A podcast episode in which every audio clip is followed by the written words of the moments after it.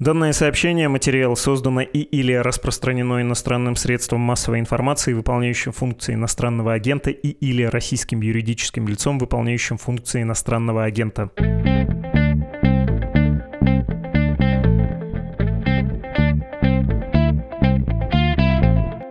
Это подкаст «Что случилось?» о новостях, которые долго остаются важными. У нас уже ставший традиционным жанр Дмитрий Кузнец, редактор отдела «Разбор Медузы», отвечает на мои вопросы про войну. Дима, привет. Привет только и разговоров в нашем чистилище, что наступление украинской армии в сторону Херсона. Давай это обсудим и еще поговорим о запасах советского оружия, которое, возможно, могло бы решить исход дела. Что там с наступлением вооруженных сил Украины и что можно вообще разглядеть и в тумане войны, и в маскировочном дыму пропаганды и военной цензуры?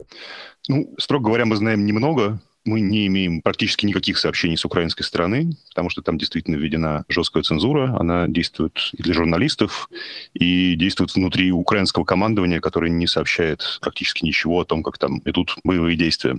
Мы знаем что-то по сообщениям с российской стороны, мы видим видеоматериалы, создается впечатление, что, ну, поскольку стороны поменялись местами в смысле инициативы, сейчас инициатива находится в руках украинского командования, по крайней мере, на этом направлении. И мы видим, что наступательные действия даются украинским войскам тяжело. Мы видим, как они несут потери, они зафиксированы и показаны. Конечно, то, что мы можем наблюдать очень далеко от заявок Российского Министерства обороны, которое сообщает о сотнях подбитых танков и тысячах убитых э, украинских военнослужащих. Вот. Но мы видим несколько десятков единиц техники подбитой и несколько десятков, по крайней мере, пострадавших, ну и убитых тоже украинских военнослужащих. Это похоже на ту картинку, которую показывала украинская страна, когда отражала российские наступления в Донбассе, в Харьковской области и так далее. Что-то можно по потерям сказать о масштабе наступления? Можно сказать, что они значительные, по крайней мере, с украинской стороны. Можем сказать, что есть сообщения о российских потерях, то есть это бои высокой интенсивности, которых не было уже больше месяца. Это серьезные потери. Мы видим, что украинская страна сталкивается с э, теми же проблемами, с которыми сталкивалась российская, когда пыталась наступать. Про масштаб наступления по потерям можно сказать что-то? Опять же, про потери мы знаем довольно мало, то есть это отрывочные какие-то видео с э, разных направлений. Но вот по количеству этих направлений и по длине фронта, на котором происходит наступление, можно сказать, что это масштабное наступление.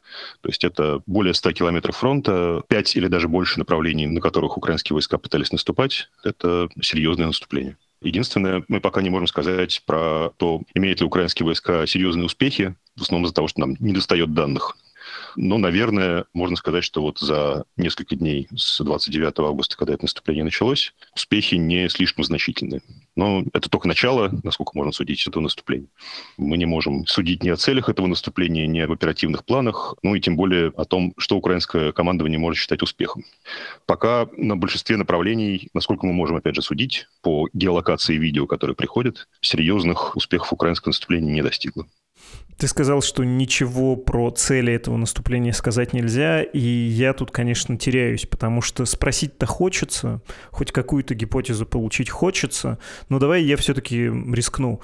Выглядит ли это как наступление, целью которого может быть занятие Херсона? То, про что довольно много говорили и довольно давно.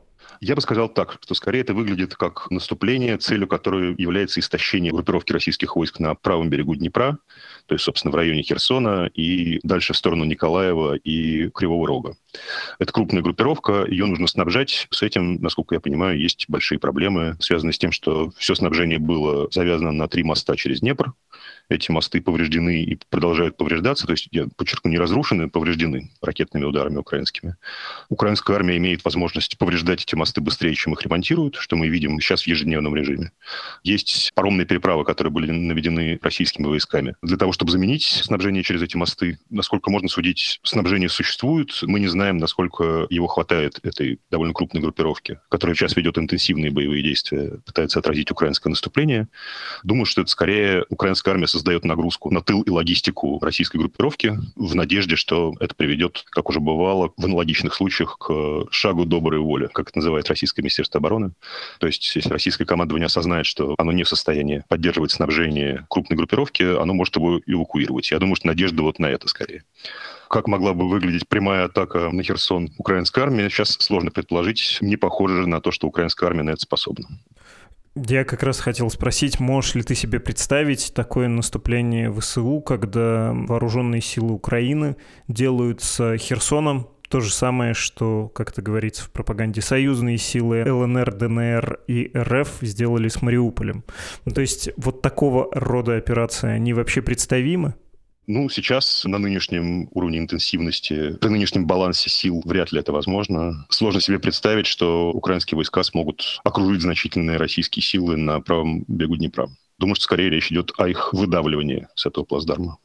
Я не знаю, видимо, это инерция еще связанная со Второй мировой войной, когда большие массы людей и техники в больших операциях перемещаются, и мы получаем очень видимый такой результат движения фронтов. Но, тем не менее, в этой войне, в конфликте, который будет развиваться, очевидно, и дальше, ты можешь себе представить такую операцию, которая решительным образом подорвет другую сторону, ну или критически скажется на самой наступающей стороне, потому что, как мы видим, видели и украинская сторона, ты про это сказал, и российская при наступлении теряют массу людей и техники, порой драматически снижая свой военный потенциал. Я думаю, что при нынешнем балансе сил невозможно представить себе какую-то решительную операцию, которая сможет изменить ход войны. Но надо понимать, что баланс этот может измениться, если не в ближайшие месяцы, то, может быть, там, в течение года. Сейчас нет, но, в принципе, насколько можно судить, обе стороны работают над тем, чтобы изменить баланс в свою пользу неосторожное наступление может э, сделать так, что наступающая сторона радикально подорвет свои силы? Или никто так действовать и не будет сейчас в этом конфликте? Все достаточно осторожны? Ну да, масштаб, конечно, не тот. Не вся украинская армия участвует в этом наступлении, и даже не большая ее часть, и, возможно, даже не большая часть резервов, которые были накоплены, начиная с весны. Это крупное наступление. Украинская армия такого крупного наступления не проводила еще. Неудача может подорвать способности вот собранной группировки, собранной из резервов, вести наступательные действия. Но при этом это не означает, что российская армия в случае успешной обороны сможет сразу наступать на Николаев и Одессу. У российской армии недостаточно сил в этом районе. Как я уже говорил, есть большие проблемы со снабжением этой группировки. Совершенно не факт, что эти силы можно увеличить и нормально снабжать. Скорее нет, чем да. Существует, конечно, моральный аспект. Если неудача этого наступления станет очевидно украинским войскам, командованию, политикам и обществу, это будет наверняка тяжелый удар. Но пока, как я уже говорил, не очень понятно, что может считаться удачей этого наступления, что может считаться очевидной неудачей. Вполне возможно, даже при минимальных успехах украинские политики смогут объявить это победой. Ты усмехался, а я, в общем, это имел в виду. Может ли случиться так, что после неудачного наступления это откроет новые возможности российским силам? Ты объяснил, что нет. Я хотел бы с тобой поговорить еще про потенциал российского наступления, про возможности российской армии. И тут нужно, наверное, ради перца добавить цитату заместителя начальника главного оперативного управления Генштаба ВСУ Алексея Громова. Он сказал, что противник, то есть российская сторона, продолжает удерживать оккупированные районы районах Харьковской, Луганской, Донецкой, Запорожской, Херсонской и Николаевской областей, а также пытается создать благоприятные условия для возобновления наступления. Так российские оккупационные войска в очередной раз корректируют свои планы и действия в соответствии с приказом Путина по выходу на административные границы Донецкой области до 15 сентября. Ну, то есть взять Донбасс до 15 числа. Это представляется возможным? Нет, это не представляется возможным. Я сомневаюсь, что такой приказ существует. Опять же, если говорить про баланс сил, мы видели, что происходит при таком балансе сил, который сложился в последнее время. В последний месяц не было практически никакого продвижения российских э, войск ни в Донбассе, ни где бы то ни было еще. Мы видим, что украинское наступление пока, по крайней мере, буксует. То есть введенные украинским командованием резервы недостаточны для того, чтобы радикально переломить ситуацию в пользу ВСУ но при этом очевидно, что это не все резервы, которые смогла скопить, обучить и вооружить Украина.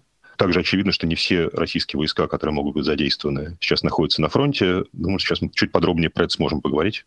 И про сложности, которые испытывают и та, и другая страна при формировании этих резервов. Ну, я рискну предположить, что, как мы с тобой уже обсуждали, и, кажется, даже не один раз, все дело идет к тому, что следующий год, причем после весны, поскольку зимой воевать проблематично, сейчас идет накопление сил, ресурсов, и следующая горячая стадия случится через несколько месяцев, не до конца этого года, не успеть до зимы. Все верно? Ну, сложно сказать, еще осталось несколько недель, которые можно продуктивно использовать. Насколько я понимаю, украинская страна как раз и пытается это сделать. Ходят слухи, ничем не подтвержденные, что готовится еще одно наступление на юге Харьковской области, в районе Балаклеи и Изюма. При этом мы видим, что российские резервы, ну, не то чтобы нам это достоверно известно, но есть слухи и отрывочные сведения о формировании так называемого третьего армейского корпуса в Нижегородской области, который собран из как раз тех самых высокооплачиваемых добровольцев, которых собирали по всем регионам России, и что этот корпус э, хорошо вооружен современным оружием, и даже началась переброска этих войск на фронт. То есть были зафиксированы движения эшелонов из Нижегородской области в сторону Ростова. Что это может значить? Подготовка ли это к наступлению, или будет ли этот корпус задействован как единое целое, или эти войска будут приданы уже существующим оперативным соединениям там, на разных направлениях? Мы этого не знаем, но мы видим, что стороны, по крайней мере, собираются до наступления той самой распутицы знаменитой, собираются еще проводить активные какие-то действия. Но думаю, что да, думаю, что в основном расчет на то, что боевые действия возобновятся с новой силой и, возможно, с новым каким-то балансом этих сил весной. Думаю, что на это рассчитывают и в Москве, и в Киеве. Давай поговорим про баланс сил и, в общем-то, про вооружение, в том числе про массу старой техники. Фронтмен проекта Conflict Intelligence Team Руслан Левиев, я могу процитировать его по ДВ, и надо оговориться, что Российская Федерация объявила это издание иностранным агентом, сказал, что мы сейчас пытаемся достучаться через прессу и общественность до западных стран. У вас есть старые образцы оружия, как западного, так и советского. Оно старое, но не нужно этого стыдиться, оно сейчас очень нужно на войне, поэтому нужно его срочно поставить Украине. Его мысль в том, что не надо стесняться вот этого старого вооружения, 60-х годов танков, они все равно пригодятся Украине. Хаймерсы хорошо, они мешают снабжению, мешают размещению командных пунктов и баз, но танк 60-х годов тоже пригодится. Что ты думаешь про эту мысль, что вот если достать из масла эту технику, то наступление можно было бы провести еще до зимы украинцам, и это было бы решающим фактором. Во-первых, надо сказать про наличие этой техники. Да, она действительно существует существует новая техника, которую можно было передать без э, радикального снижения боеспособности армии НАТО. Ее можно было передать Украине. Тем более существует старая техника. Ну, если говорить про потребности украинской армии, существуют самоходные артиллерийские установки «Паладин», тоже как раз производства 60-х годов, и активные участники войны в Вьетнаме. Они существуют на складах э, американской армии, и не только, но и европейских армий. Могли бы быть переданы украинской армии. Действительно, такая техника поступает, и никто этого не стыдится, но в очень маленьких количествах, насколько я помню. В принципе, никто не стыдится поставлять старую технику. На самом деле она в большом количестве. И бронетранспортеры различных модификаций на базе техники 60-х годов э, поставляются. То есть дело скорее не в том, что кто-то стыдится, а в том, что это сопряжено с э, техническими и политическими сложностями, скажем так. Технические нужно обучить, политические, прежде чем мы отдадим, то вы дайте нам новую? Да, совершенно верно. Европейские страны, у них есть проблемы с техникой, поскольку они не собирались последние десятилетия с кем бы то ни было было воевать серьезно. Сейчас они ощущают потребность увеличения своей боеспособности, а не уменьшения. Вот. И многие политики рассматривают передачу техники Украине как уменьшение боеспособности. Есть проблемы, да, связанные с обучением украинских военнослужащих, Потому что одно дело обучить несколько тысяч человек, сформировать несколько бригад, даже, может быть, несколько десятков тысяч, а другое дело вооружать сотни тысяч человек и их обучать. Это означает, что если такое решение будет принято о масштабной передаче техники западного производства, это означает, что соединения, которые будут эта техника вооружаться, они будут боеспособны не то что не в ближайшие недели, а может быть и к весне не будут боеспособны. То есть это довольно долгий процесс. Поэтому, насколько я понимаю, сейчас идея заключается в том, что можно обучить небольшое количество украинских военнослужащих пользоваться новой техникой, которая при эффективном использовании может менять правила игры, скажем так, в этой войне. И это, собственно говоря, происходит. Как ни странно, передача такой новой техники с технической точки зрения проще. Просто потому что малое количество такой техники не требует масштабных программ переобучения, создания новых соединений и так далее. Можешь отдельно сказать про советскую технику, запасы которой тоже есть и в Восточной Европе, ну и в России, кстати, конечно, тоже. С советской техникой за пределами России и за пределами, скажем, ОДКБ, то есть Союза во главе с Россией, есть большие проблемы. Ее мало, боеприпасов к ней мало, Техника эта активно распродавалась странами Восточной Европы по всему миру. Боеприпасы уничтожались за ненадобностью. Боеприпасы эти радикально отличаются от того, что используется в армиях стран НАТО, поэтому заменить натовскими боеприпасами российские просто так невозможно.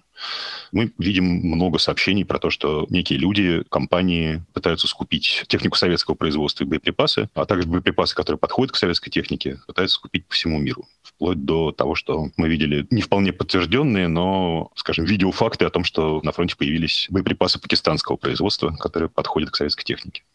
Но, насколько я понимаю, что страны НАТО и украинское командование уже вполне признали, что попытки сохранения в качестве основы вооружений украинской армии советской техники, они ни к чему не приведут. Просто нет возможности возобновить производство соответствующих боеприпасов в Европе, нет возможности восполнять потери этой техники, просто потому что на Западе вообще в мире такой техники недостаточно. И желающих продать ее тоже немного. И кроме того, есть сообщение о том, что посредники, которые, насколько я понимаю, связаны с Россией, пытаются скупить боеприпасы, по крайней мере, для того, чтобы они не достались Украине. Можешь меня просветить, что случилось с вот этим гигантским количеством техники времен Холодной войны? Потому что я себе до сих пор представлял это примерно так.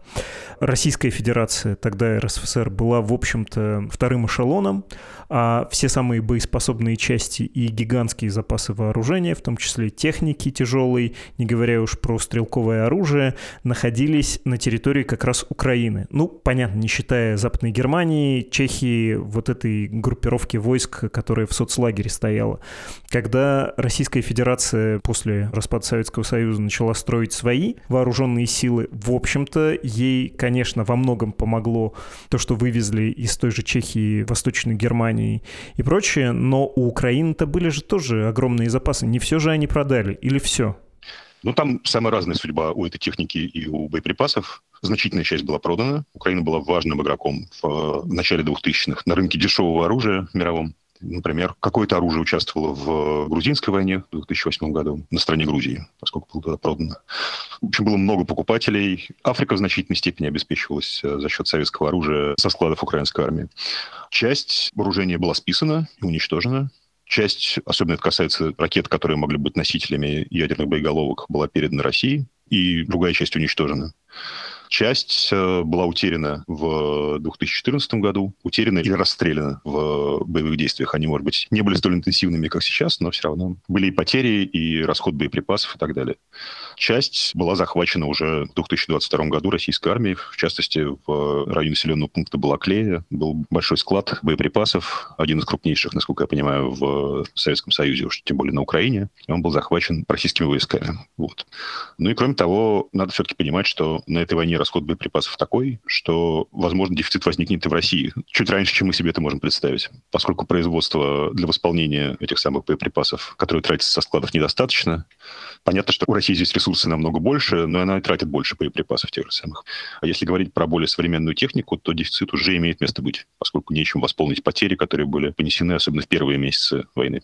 Хотел тебя спросить как раз про количество запасов у России, в том числе старой техники, и про то, что известно про ОПК, я так понимаю, что довольно мало мы знаем в самых общих чертах о том, что происходит в оборонно-промышленном комплексе. Ну, то есть общие слова про то, что производит не очень много, проблемы с комплектующими, с чипами, с тем, с другим сказать можно, но какие-то убедительные цифры или сведения о производстве, о том, оно выросло, упало, они отсутствуют. Ну да, про это мы сказать точно не можем, поскольку все это засекречено и засекречено на любом уровне. На уровне гособоронзаказа, на уровне производства и так далее. Мы можем сравнить то, что было известно из открытых источников про производство. В основном это то, чем хвасталось Министерство обороны. Там ежегодно собирали представителей ВПК и армии и рассказывали, сколько чего поставлено. Мы можем сравнить эти довоенные объемы производства с потерями, которые достоверно подтверждены. Вот, и мы видим, что этих объемов производства радикально недостаточно для того, чтобы восполнить эти потери. Ну, к сожалению, не очень точно все, но насколько возможно. Вот, мы видим, что этот ресурс конечен. Не то чтобы российский ВПК мог полностью обеспечивать при такой интенсивности боев и потерь, мог обеспечить российскую армию. Ну да, и как ты правильно сказал, э, есть ограничения на увеличение производства. Они связаны в основном с э, современной электроникой, оптикой и так далее. То, без чего эта техника современная смысла никакого не имеет. Значительная часть этой электроники и оптики закупалась за рубежом. Мы не знаем, есть ли возможность э, закупать их, скажем, каким-то образом через посредников тайно в Китае или где-то еще. Такое ограничение существует. Мы не знаем, сможет ли российский ВПК это ограничение преодолеть. Давай закончим тем, с чего начали. Мы говорили с тобой про наступление и про всю неясность, которая связана с э, наступлением украинских вооруженных сил, про то, что потенциала у России наступать, ну, не то, что нет, ну, не очень ясно, будет ли вот эта новгородская группировка готова очень быстро и будет ли использоваться. А вот тут возрази, пожалуйста. Да, я возражу. Потенциал для продолжения наступления, в том числе в Донбассе, российской армии, он существует. Это наступление продолжается продолжается. Просто темпы его таковы, что заметить его в новостях или на карте затруднительно. Надо такой мощный зум и приближение. Вот. Но это наступление продолжается. Возможно, оно будет то ускоряться, то замедляться. Но пока не видно, чтобы, по крайней мере, в Донбассе, где находится большая часть российских войск, не видно, что российская армия потеряла инициативу и совсем не может наступать. Вот. Другое дело, что эти успехи таковы, что не до 15 сентября захватить Донбасс невозможно. Пока не ясно, как можно до 15 сентября следующего года его захватить. Отлично спасибо за возражение-уточнение. Все-таки про наступление ВСУ. Какая мысль, какая идея не кажется мне очевидной и даже смущает, когда я читаю аналитиков на Западе или когда то же самое произносит Арестович, прости уж за такой источник. Он говорит, или они, аналитики, говорят, тактика коррозии сейчас используется вооруженными силами Украины, мол, под ударами по тылам, включая Крым, но и ближе на территории Украины, разрушается и инфраструктура российских сил, и посредством нанесения точечных ударов по живой силе, и купируя наступление, мы истончаем вот эту броню российской армии, да, надвигающуюся на нас, и, вспоминая образ корродирующей какой-нибудь железной бочки с дачи, в ответственный момент мы ткнем пальцем, и все это обрушится. Что ты думаешь про это? Насколько это адекватное, во-первых, описание ситуации, во-вторых, можно ли считать это планом, или это какое-то прекраснодушие, и скорее, когда кто-то такое говорит, он выдает желаемое за действительное, что можно таким образом привести российскую армию к поражению? Ну, смотри, это, по-моему, немножко слишком романтическое описание войны на истощение. Можно ли с помощью боевых действий такой интенсивности, а надо понимать, украинская армия по большей части ведет боевые действия в обороне, можно ли полностью истощить российскую армию при такой интенсивности боев и при такой интенсивности потерь? Э, скорее всего, нет, нельзя. Может быть, можно истощить войска, которые находятся сейчас на фронте, но Россия, российское командование теоретически имеют ресурсы постоянно подпитывать эту группировку новыми силами, потому у России большой мобилизационный мобилизационный потенциал. В России все-таки, хотя и уменьшающиеся, но большие запасы техники, пусть и старый. Но при такой интенсивности боевых действий и при таких потерях, как мы их себе представляем, пусть это будут даже тысячи человек в месяц и десятки единиц техники потери, российскую армию истощить нельзя. Вот. Можно ли истощить волю российских офицеров, солдат и российского командования, в том числе политического, мы не знаем. Это сложный вопрос, на который тяжело ответить. Могут ли российскую экономику истощить санкции так, что это повлияет на способность российской армии продолжать войну? Этого мы тоже не знаем. Пока не очень похоже. По крайней мере, в этой части экономики. Поэтому, если это и бочка, которая ржавеет, то стенки у нее достаточно толстые. Поэтому надо понимать, что если это истощение и произойдет, то случится это не скоро. Ну, по крайней мере, сейчас так кажется, мы не знаем, возможно, всякие события. И надо понимать, что с украинской армией происходит примерно то же самое. Российские наступления, пусть не очень даже успешные, и российское отражение наступления, допустим, в Херсоне тоже уменьшает средства, которые есть в распоряжении украинского команды которые неизвестно, будут ли восполнены в полном объеме, поскольку украинская армия сейчас практически полностью зависит от поставок вооружений из-за рубежа. Понятно. Спасибо тебе большое, Дима. Спасибо. Это был Дмитрий Кузнец, редактор рубрики «Разбор» издания «Медуза».